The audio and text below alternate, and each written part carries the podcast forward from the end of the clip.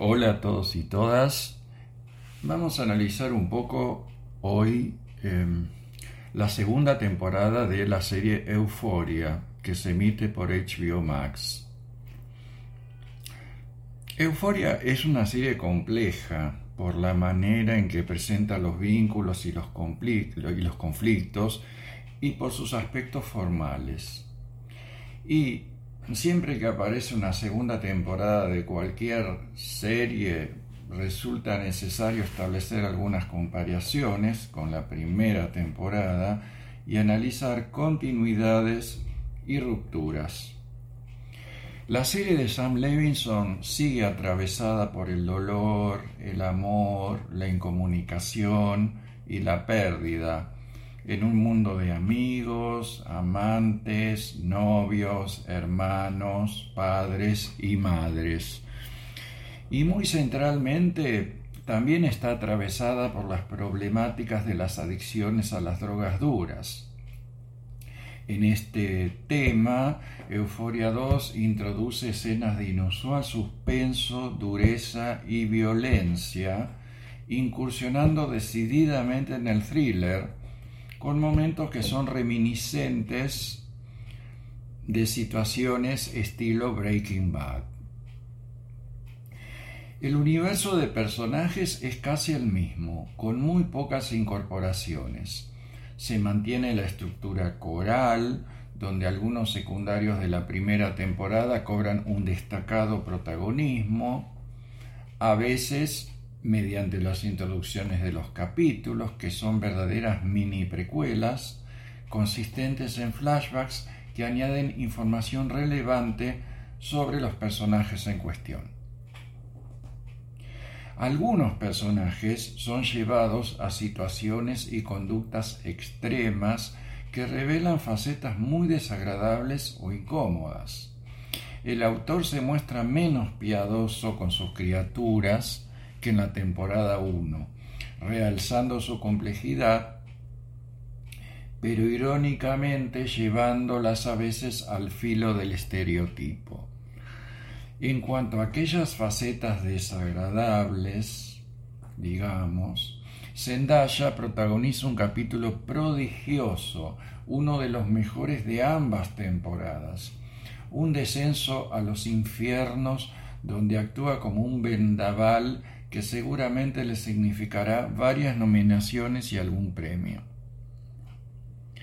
Las inquietudes formales de la serie en cuanto a la cámara, el montaje y la música siguen presentes, con una impronta por momentos más onírica. Pero el despliegue formal a veces parece más importante que lo que se relata como si los realizadores estuvieran engolosinados con los recursos narrativos a expensas del contenido, lo que no sucedía en la primera temporada. De todos modos, se destacan momentos de gran intensidad emocional, de cruda violencia o de prolongado suspenso, así como varios destellos de humor y presenta algunos desnudos tanto o más audaces que los de la primera temporada, dicho sea de paso.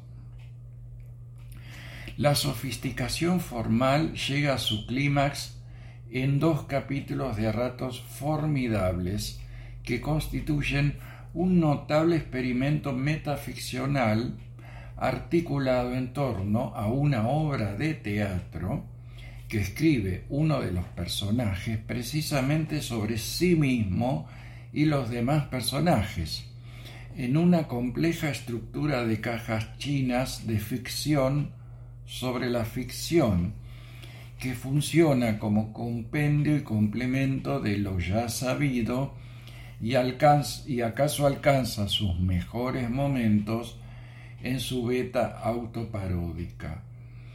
Esto último se agradece en una serie que incluye algunos diálogos un tanto graves y sentenciosos y que despliega una oscuridad agobiante.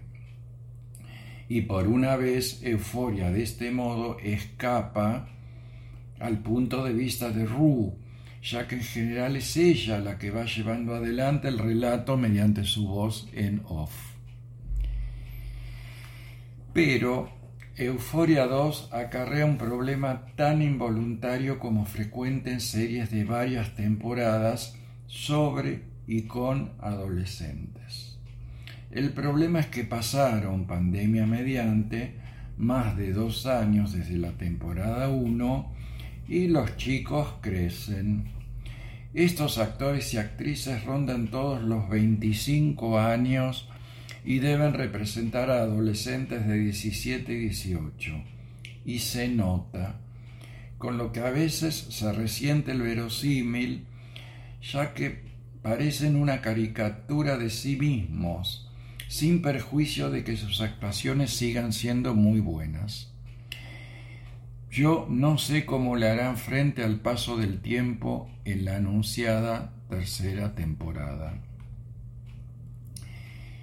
En resumen, Euforia 2 es una temporada con innegables aciertos, pero que por momentos parece más engolosinada con sus recursos narrativos y formales, poniéndolos a veces por delante del relato. Una temporada que no supera a la primera. Será hasta el próximo podcast.